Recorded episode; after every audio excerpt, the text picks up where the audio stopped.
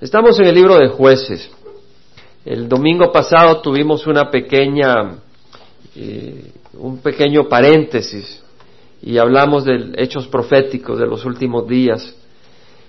Pero vamos a seguir ahora y esperamos tratar de terminar eh, lo que es el capítulo nueve del libro de jueces. Tenemos pues ah, la historia de Gedeón, y vimos que Gedeón había sido usado por el Señor para librar al pueblo de Israel de la mano de los madianitas, de los amelecitas, de los hijos del oriente, que los habían presionado y oprimido por siete años. Pero el Señor levantó a Gedeón y le dio victoria. Y por cuarenta años el pueblo de Israel disfrutó de la paz del Señor. Pero murió Gedeón y el pueblo de Israel se dedicó a la idolatría una vez más. Adoraron al Baal Berit, es decir, al Señor del pacto, y pues se dedicaron a la idolatría, lamentablemente. Y vemos de que a pesar de que Gedeón, cuando le habían pedido el pueblo de que reinara sobre el pueblo de Israel, él, sus hijos y aún el hijo de su hijo, él dijo, no, ni yo reinaré, ni mi hijo reinará, sino que Jehová reinará sobre ustedes. A pesar de eso, Abimelech, el hijo, el hijo que había tenido con una concubina, Gedeón, este hombre eh, quiso tomar el reinado del pueblo de Israel, quiso hacerse rey. Y de hecho Abimelech eh, fue hacia Siquem, donde era él originario, no era originario de Ofra como el resto de los hijos de Gedeón que pertenecían a Ofra, pero él era de la familia que había nacido en Siquem, la ciudad de Siquem, el pueblo de Siquem. Y él fue y le dijo al padre de su madre, y a la familia del padre de su madre que lo hicieran rey. ¿Para qué iban a reinar los otros hijos de Abimelech, que eran setenta en total? ¿Para qué van a reinar setenta hombres? Que reine uno solo, que reine yo, y además yo soy hueso de ustedes, carne de ustedes, o sea que van a ser, su pariente va a estar en control, ustedes van a tener ventaja. Y pues ellos les pareció bien e hicieron a Abimelech rey, después de que él mató a sus sesenta y nueve hermanos. Eh, no setenta, porque uno de ellos, Jotam, se escapó pero él mató a los sesenta y nueve hermanos, le habían dado setenta monedas de plata del templo de Baal Berit, eh, los de Siquem, y con ese dinero él contrató gente eh, que era despreciable, es decir, gente buena para nada, y pues mató a sus hermanos.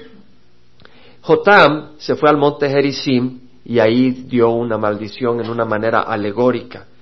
Él dio a entender, bueno, los árboles le pidieron a la higuera que reinara sobre ellos y la, higuera dijo que no.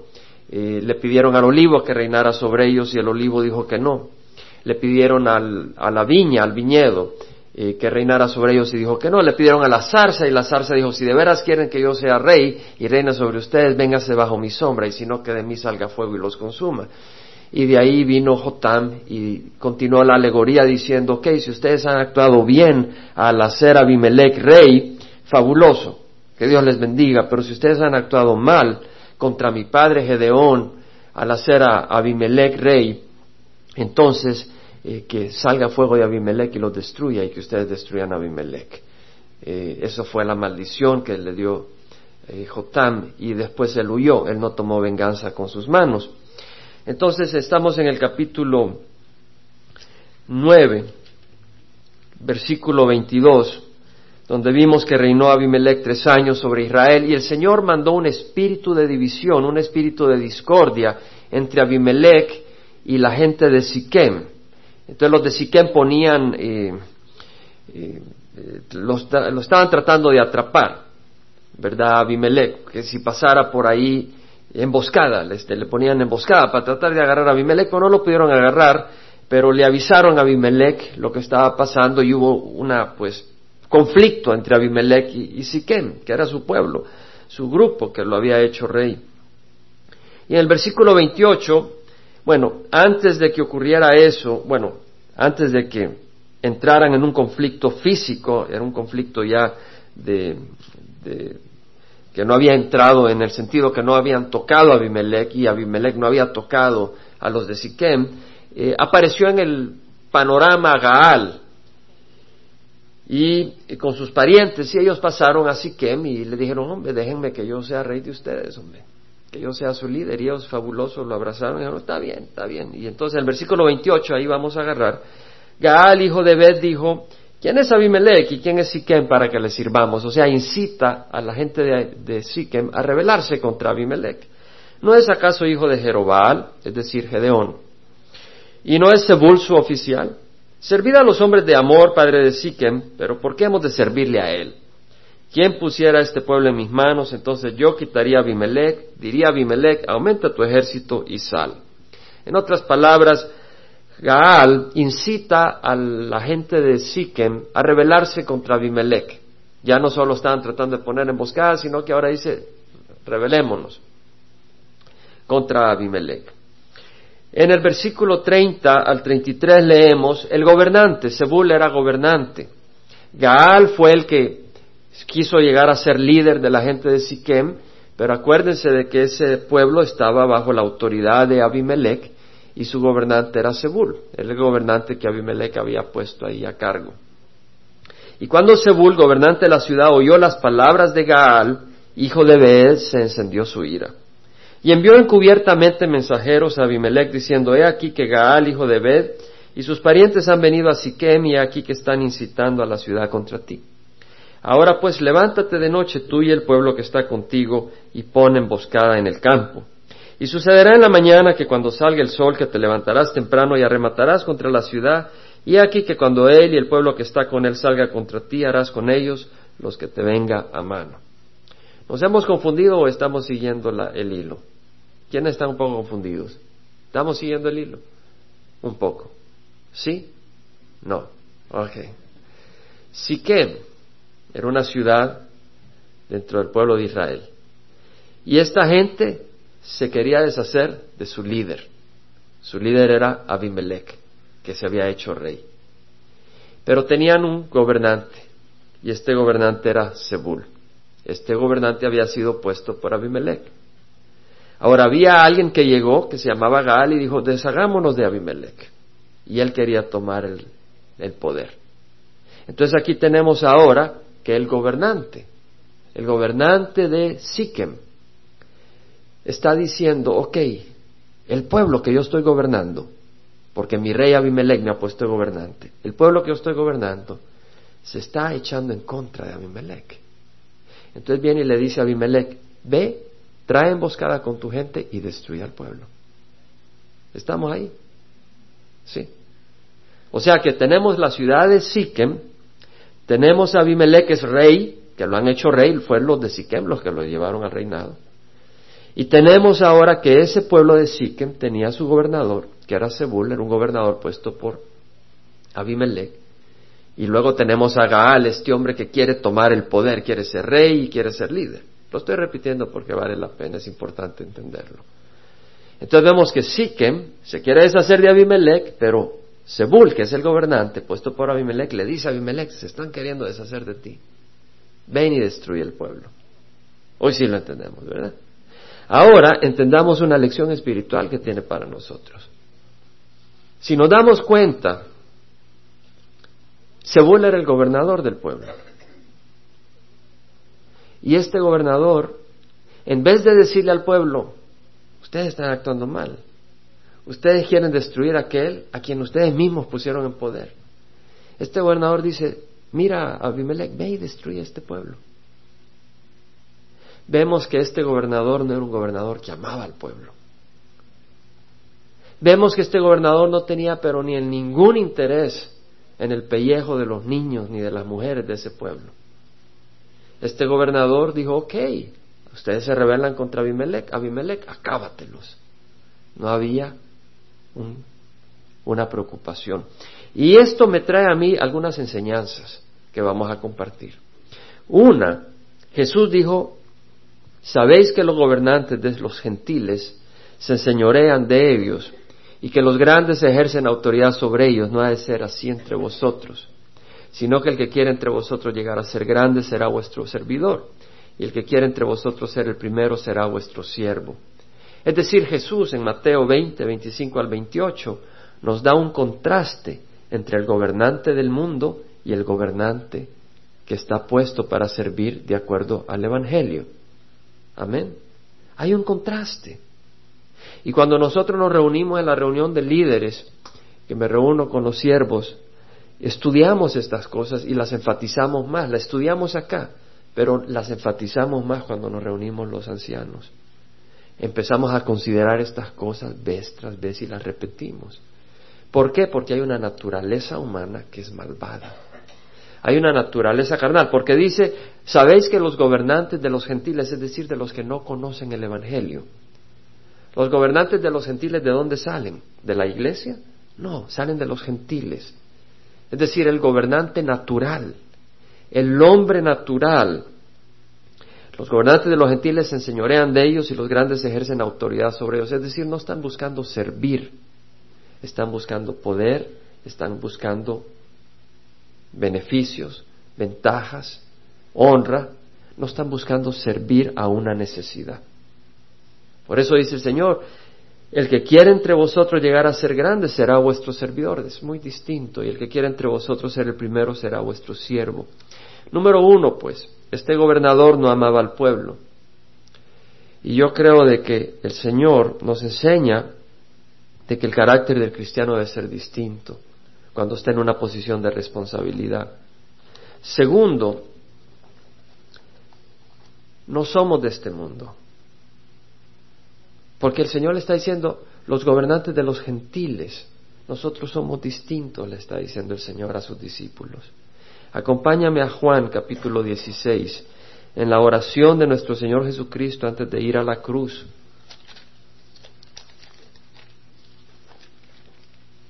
Versículo 14, el Señor, perdón, capítulo 17, versículo 14. El Señor está orando al Padre y le está orando y le dice, yo les he dado tu palabra y el mundo los ha odiado. El Evangelio de San Juan, capítulo 17. Porque no son del mundo como tampoco yo soy del mundo. ¿Qué está diciendo el Señor? No somos del mundo. Yo les he dado tu palabra y el mundo los ha odiado porque no son del mundo. Es decir, el cristiano no es de este mundo. Y porque no somos de este mundo tenemos que ser distintos porque no somos de este mundo, no seguimos las maneras del mundo. No te ruego que los saques del mundo, sino que los guardes del maligno. Ellos no son del mundo, como tampoco yo soy del mundo. ¿Qué es lo que dice al principio en el versículo 14? Yo les he dado tu palabra. Es la palabra del Señor la que separa al mundo del cristiano. Pedro dice, primera de Pedro, capítulo 1, versículo 23, habéis nacido no de simiente corruptible, sino de simiente incorruptible es decir, la palabra de Dios que vive y permanece. Hemos nacido de nuevo. Entonces ya no somos del mundo, somos nuevas personas, hemos nacido de nuevo. Y esa es la palabra la que nos separa. Cuando Jesús le dijo a los judíos que habían creído en Él, vosotros sois mis discípulos si permanecéis en mis palabras. Si vosotros permanecéis en mi palabra, entonces verdaderamente sois mis discípulos y conoceréis la verdad y la verdad os hará libres. Es decir, el permanecer en la palabra del Señor, el realmente abrazar la palabra del Señor, separa al discípulo del mundo. Y luego en el capítulo 17 dice el versículo 17, santifícalos en la verdad, tu palabra es verdad. Es decir, el Señor está diciendo, apártalos. Jesús le está pidiendo al Padre, aparta a mis discípulos en la verdad tu palabra es la verdad. Entonces, ¿qué es lo que nos separa y nos hace caminar en la verdad? ¿Qué es lo que nos va a hacer a nosotros caminar distinto que Sebul? ¿Entendemos? ¿Qué nos va a hacer a nosotros caminar distinto? Y usted dice, bueno, yo no soy gobernador, no importa, pero el principio es el mismo. Porque cada uno de nosotros en la carne quiere gobernar su vida, gobernar a otra persona, gobernar algo. Y el Señor dice, ¿sabes qué? Yo no te invité, yo no te llamé a gobernar, yo te llamé a servir. Quiere decir de que por eso no vas a tener responsabilidad, estás equivocado. Pero lo que el Señor dice es que hay que verlo desde otro ángulo. Y tenemos que ser bombardeados constantemente con esta enseñanza porque hay una naturaleza en nuestra carne para gobernar. Y hay una naturaleza desde que el niño está pequeño para no ser gobernado. Él es el que quiere gobernar las circunstancias de su casa. Y esa naturaleza hay que ponerle en control con disciplina. Pero también tiene que cambiar en el corazón. Cierto, tiene que cambiar en el corazón y esa naturaleza la traemos y la llevamos y tenemos constantemente que buscar al Señor y dejar que la palabra nos limpie. Número tres, otro elemento que quisiera compartir es de que van a haber personas en las iglesias que van a tener el espíritu de Sebul. Y porque la llevamos en la carne, tenemos que cuidarnos nosotros. Porque van a haber personas que no se van a someter al espíritu y van a dejar que la carne prospere en esa, en esa actitud de gobernar. ¿Correcto? En Hechos, capítulo 20, leemos un discurso apasionado de Pablo a los líderes, a los ancianos de la iglesia de Éfeso cuando iba camino a Jerusalén y se encuentra en Mileto con ellos. Y en el versículo 27, Hechos 20, 27, y esto es importante porque yo sé, el Señor me ha, me ha hecho ver a mí, pienso yo que es el Señor y creo que así es, que Él está levantando líderes en la congregación. Y no solo los ancianos, pero otros líderes. Hay hermanas que son líderes, que tal vez no tienen el título, pero son líderes. Hay hermanos que son líderes que el Señor está levantando para llevar al campo misionero. Y yo ya sé algunos de ellos y ellos saben y hemos hablado. Y que el Señor está trabajando. Entonces, es importante que entendamos estas cosas. Capítulo 20, 27 dice, no rehuí declarar a vosotros todo el propósito de Dios. Un líder debe de compartir todas las escrituras no solo las que son cómodas, aun aquellas que puedan ser mal interpretadas. ¿Me explico? Es decir, de que a veces tú vas a dar un mensaje y van a decir, ah, me está hablando a mí, oh, me está tratando. No, tú comparte toda la escritura y ora para que sea bien recibida. ¿Verdad? Pero dice, tened cuidado de vosotros. Pablo le está diciendo a los líderes, tened cuidado de vosotros. Quiere decir que nosotros nos tenemos que cuidar a nosotros mismos las actitudes de nuestro corazón.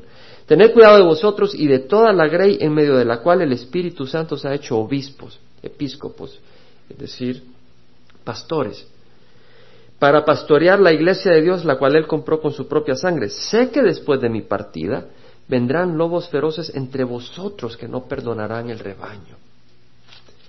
Y que de entre vosotros mismos se levantarán algunos hablando cosas perversas para arrastrar a los discípulos tras ellos.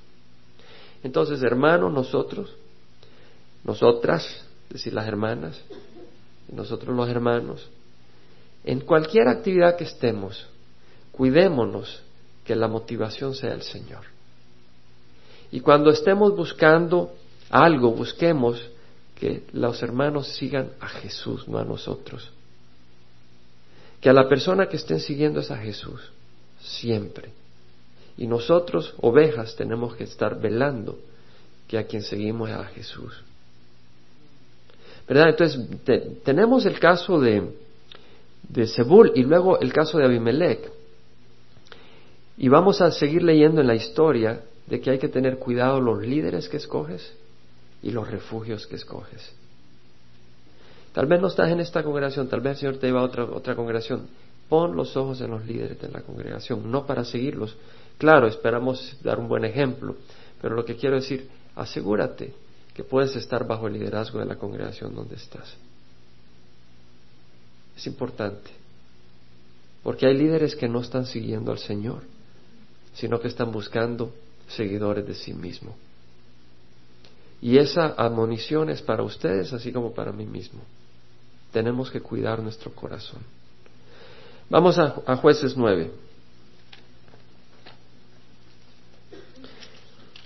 Jueces 9, 34 y 38. Aquí vemos cómo Abimelech hace caso al consejo de Zebul y va y destruye a Siquem. Dice, se levantó pues de noche Abimelech y todo el pueblo que estaba con él. Y pusieron emboscada contra Siquem con cuatro compañías. Es decir, se, se pusieron en cuatro áreas, escondidos. Y Gaal, hijo de Beth, salió y se paró a la entrada en la puerta de la ciudad, es decir, en la mañanita. Cuando salió el sol, salió Gaal.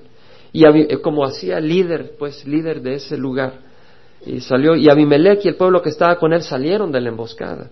Al ver Gaal a la gente, dijo a Zebul, mira, viene gente bajando las cumbres de los montes. Pero Zebul le dijo, estás viendo la sombra de los montes como que si fueran hombres. Estás viendo sombras.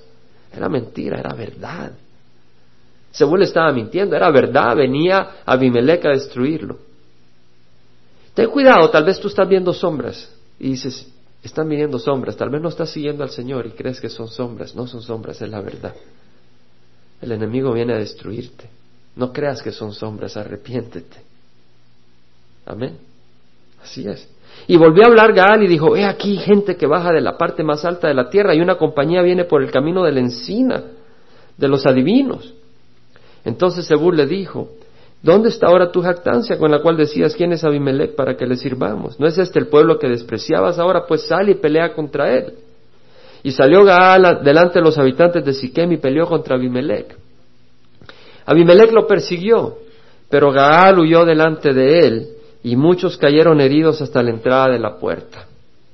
O sea, vemos de que lo que hicieron, Abimelech mató a muchos y Gaal escapó. Y Abimelech se quedó en Aruma, pero Zebul expulsó a Gaal y a sus parientes para que no se quedaran en Siquem. Como compartíamos anteriormente, muchas veces seguimos a alguien en sus engaños y luego él escapa y nosotros la recibimos, ¿verdad? Y así es el, así es el, enemigo. Ah, Gaal era un líder que no valía la pena seguir, era un líder que metió al pueblo de Siquem en serios problemas y cuando vino la destrucción él escapó. Pero sabemos que en las cosas espirituales mm, hay justicia. Y Gaal tarde o temprano pues eh, recibirá la justicia divina. Hay que ver el yugo que uno eh, carga cuando está siguiendo al Señor. El Señor dice que su yugo es fácil y su carga es ligera. Cuando el yugo es pesado, estamos siguiendo algo distinto que el Señor. El yugo del Señor es fácil y su carga es ligera. Y cuando alguien te pone un yugo que no es fácil y cuya carga no es ligera, ese, ese no lo está haciendo bien. Tenemos que cuidarnos. Aconteció al día siguiente que el pueblo salió al campo y se lo hicieron saber a Abimelech. Y él tomó a su gente, la dividió en tres compañías y puso emboscada en el campo. Cuando miró y vio al pueblo salir de la ciudad, se levantó contra ellos y los mató. O sea que Abimelech, después de haber matado, haber hecho bastante matazón, no quedó satisfecho. Él quiso destruir totalmente al pueblo. Quería asegurarse que no iba a haber venganza. Ahora, en el versículo 4 explica cómo lo hizo. Primero dice que se levantó contra ellos y los mató en entre 43. En el 44 ahora dice, entonces Abimelech no quiere decir que después de eso, sino que dice, entonces, eh, si ves el contexto, empieza a clarificar cómo sucedió. Dice, entonces Abimelech y la compañía que estaba con él se lanzaron con ímpetu y se situaron a la entrada de la puerta de la ciudad. Y las otras dos compañías se lanzaron contra todos los que estaban en el campo y los mataron.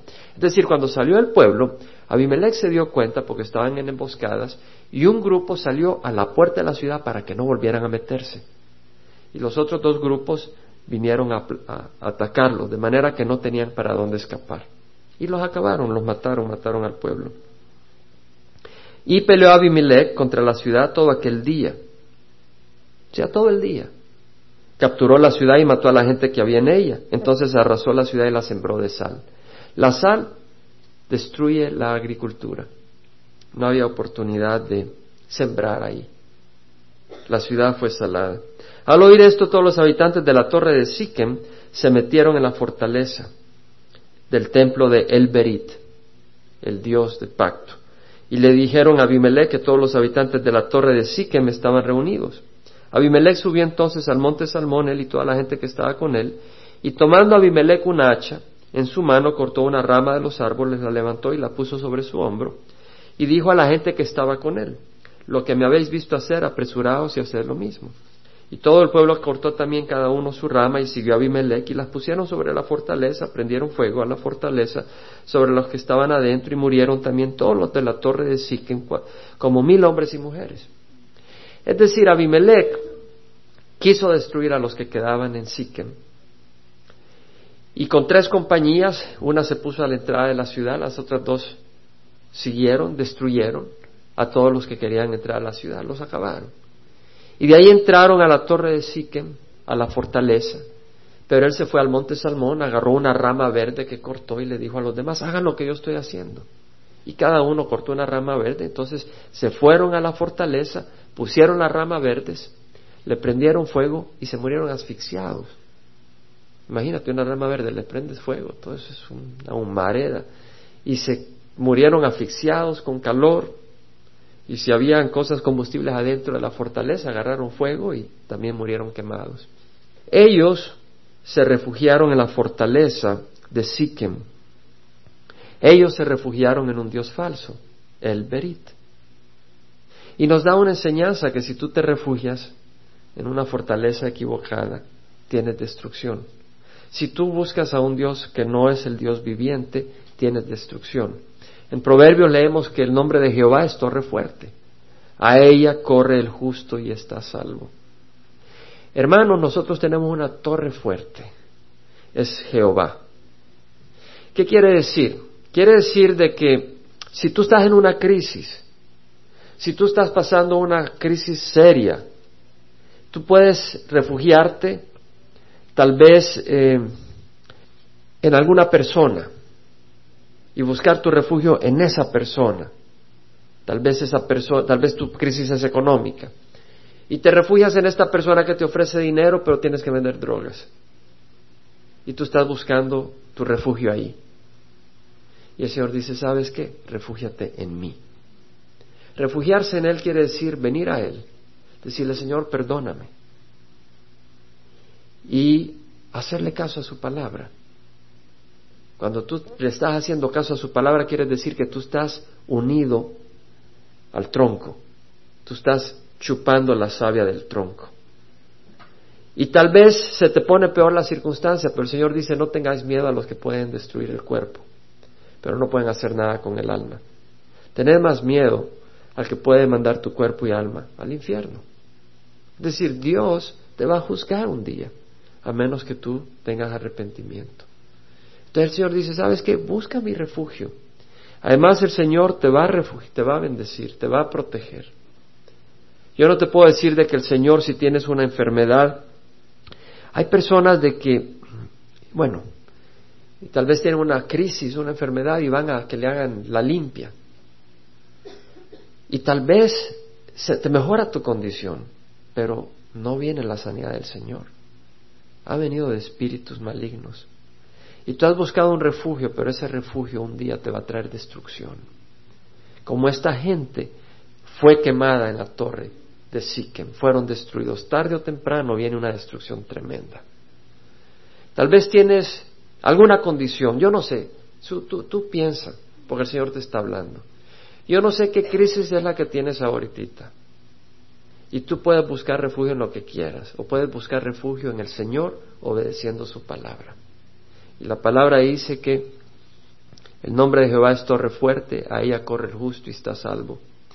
Salmo 27 al 8 dice el salmista, algunos confían en carros, otros en caballo, mas nosotros en el nombre de Jehová, nuestro Dios, confiaremos. Ellos se doblegaron y cayeron, pero nosotros nos hemos levantado y nos mantendremos en pie.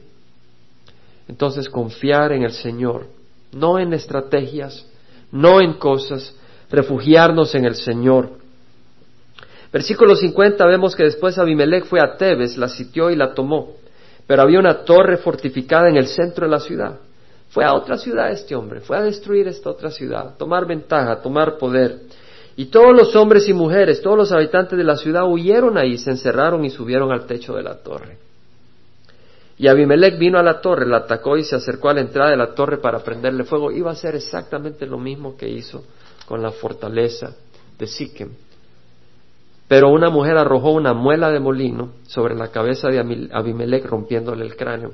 Una muela de molino es una piedra como rueda de 18 pulgadas de diámetro y 4 pulgadas de espesor.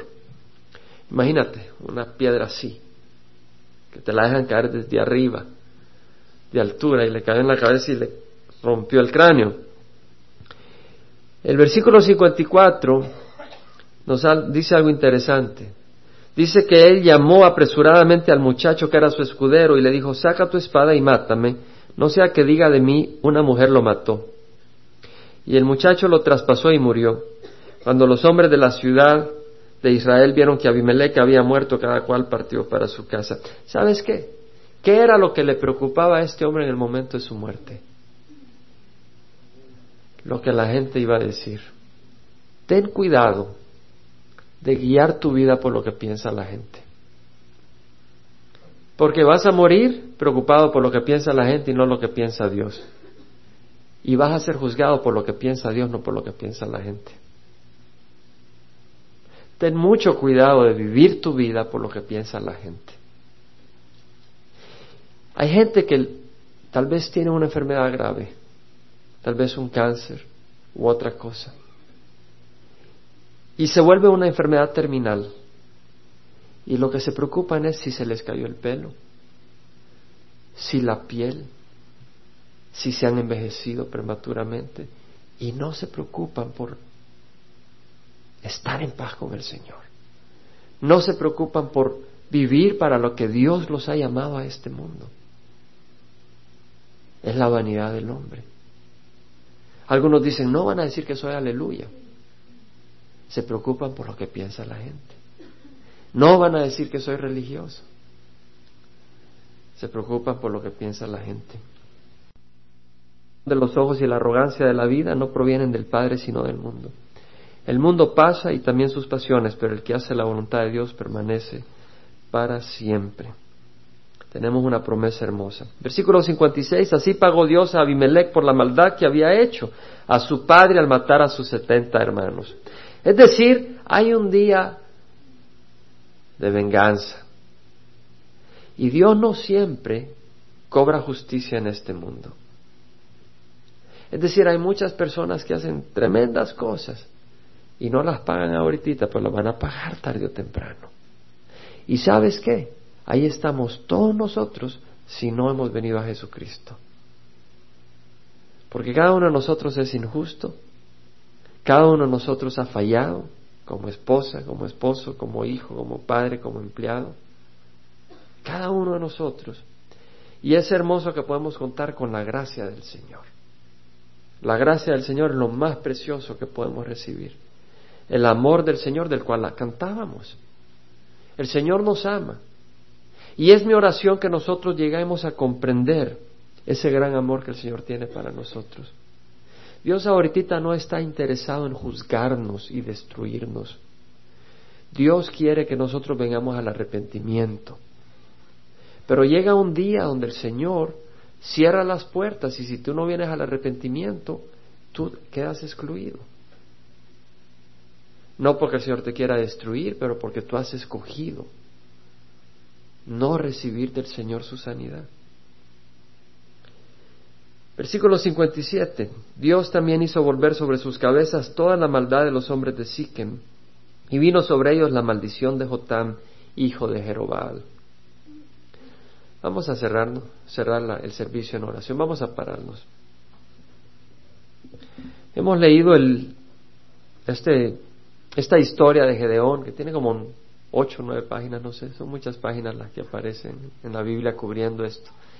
Hemos visto la victoria que Dios le dio a Gedeón, vimos la victoria que Israel disfrutó 40 años, se tiraron a la idolatría, vimos el orgullo del hombre que busca gobernar, se estableció un rey, Abimelech, y vimos que tarde o temprano él pagó por su actitud.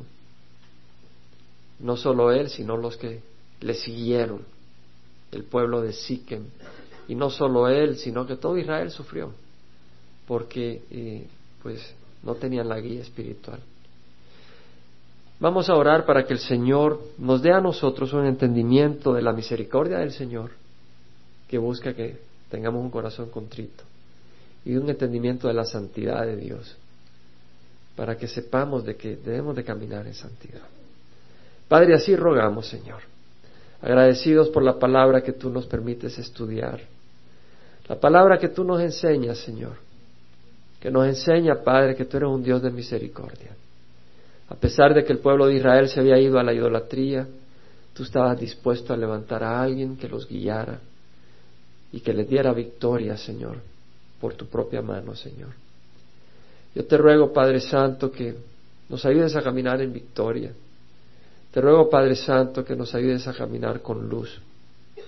Padre Santo, te ruego que nos ayudes a caminar con humildad, pero también con libertad, Señor, con agradecimiento, sabiendo que tú no eres un Dios que ha venido a destruirnos, sino a darnos amor, a darnos gracia. Ayúdanos a ser moldeados a tu imagen. Ayúdanos a abrir los ojos, Padre. Ayúdanos a, a rendir nuestra voluntad a tus pies. Ayúdanos, Padre Santo. Ayúdanos también a entender que tú eres un Dios santo y que debemos de caminar con santidad, no como queremos, no a nuestra manera, sino con santidad y humildad. Y tú ahí donde estás, todos con los ojos cerrados, si tú nunca has recibido a Jesucristo, y hoy te invito a que lo recibas, muy sencillo, Jesús vive, Jesús te ama, Jesús nos ama. Como decíamos recientemente, si tú vieras todo lo que hay en mi mente, saldrías corriendo asustado. Si yo viera lo que hay en tu mente, saldría corriendo asustado, porque hay mucha maldad en la carne del hombre. Pero Dios vio nuestra mente y la oscuridad de nuestro corazón y mandó a su Hijo a morir en la cruz para darnos sanidad. Así es el amor de Dios. Dios nos ama. Dios nos quiere bendecir. Dios no está buscando faltas en nosotros, pero nuestras faltas nos separan de Él. Nuestros pecados nos separan de Él y Él tiene que limpiarnos. Y lo hace con el sacrificio que hizo en la cruz. Ahí donde estás, arrepiéntete de tu pecado. El Espíritu Santo está aquí en medio de nosotros, yo estoy convencido. El Espíritu Santo te está diciendo, tú no estás listo para morir porque te irías al infierno. El Espíritu Santo te lo está diciendo. Todo lo que tienes que hacer es decirle, perdóname Señor, hoy te recibo como Señor, guía de mi vida. Ahí donde estás, ora conmigo si quieres recibir a Jesús como Señor de tu vida. Padre Santo, perdona mis pecados.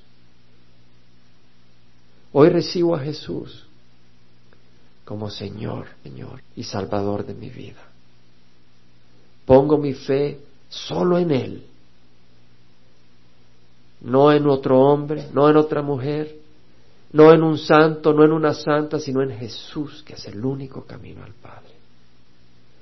Pongo mi fe en Jesucristo y su sangre que derramó en la cruz, entendiendo que su sacrificio me limpia de toda maldad. Y hoy recibo a Jesús como Señor, como Padre, como, como pastor que guía a su oveja. Y ahora te ruego, Señor, que me des tu Santo Espíritu para poder decir sí a lo bueno y no a lo malo. En nombre de Cristo Jesús. Amén. Ahí donde estás, Laura va a tocar una alabanza. Una alabanza que te va a hacer meditar en Jesús. Tienes que hacer negocio con el Señor. Cierra los ojos, por favor, no volteen a ver. Cada uno de ustedes, no, yo no sé dónde estás tú espiritualmente. Tú sabes. Haz negocio con el Señor. Si tú estás esperando una historia fantástica, qué mejor historia que Dios nos ama y mandó a su Hijo morir en la cruz. Si tú estás esperando un milagro increíble, ¿qué más milagro que el Señor no ha derramado su ira divina sobre ti? O sea, ¿qué estás esperando? Y si tú conoces al Señor, camina en obediencia y camina en paz y con gozo y en humildad.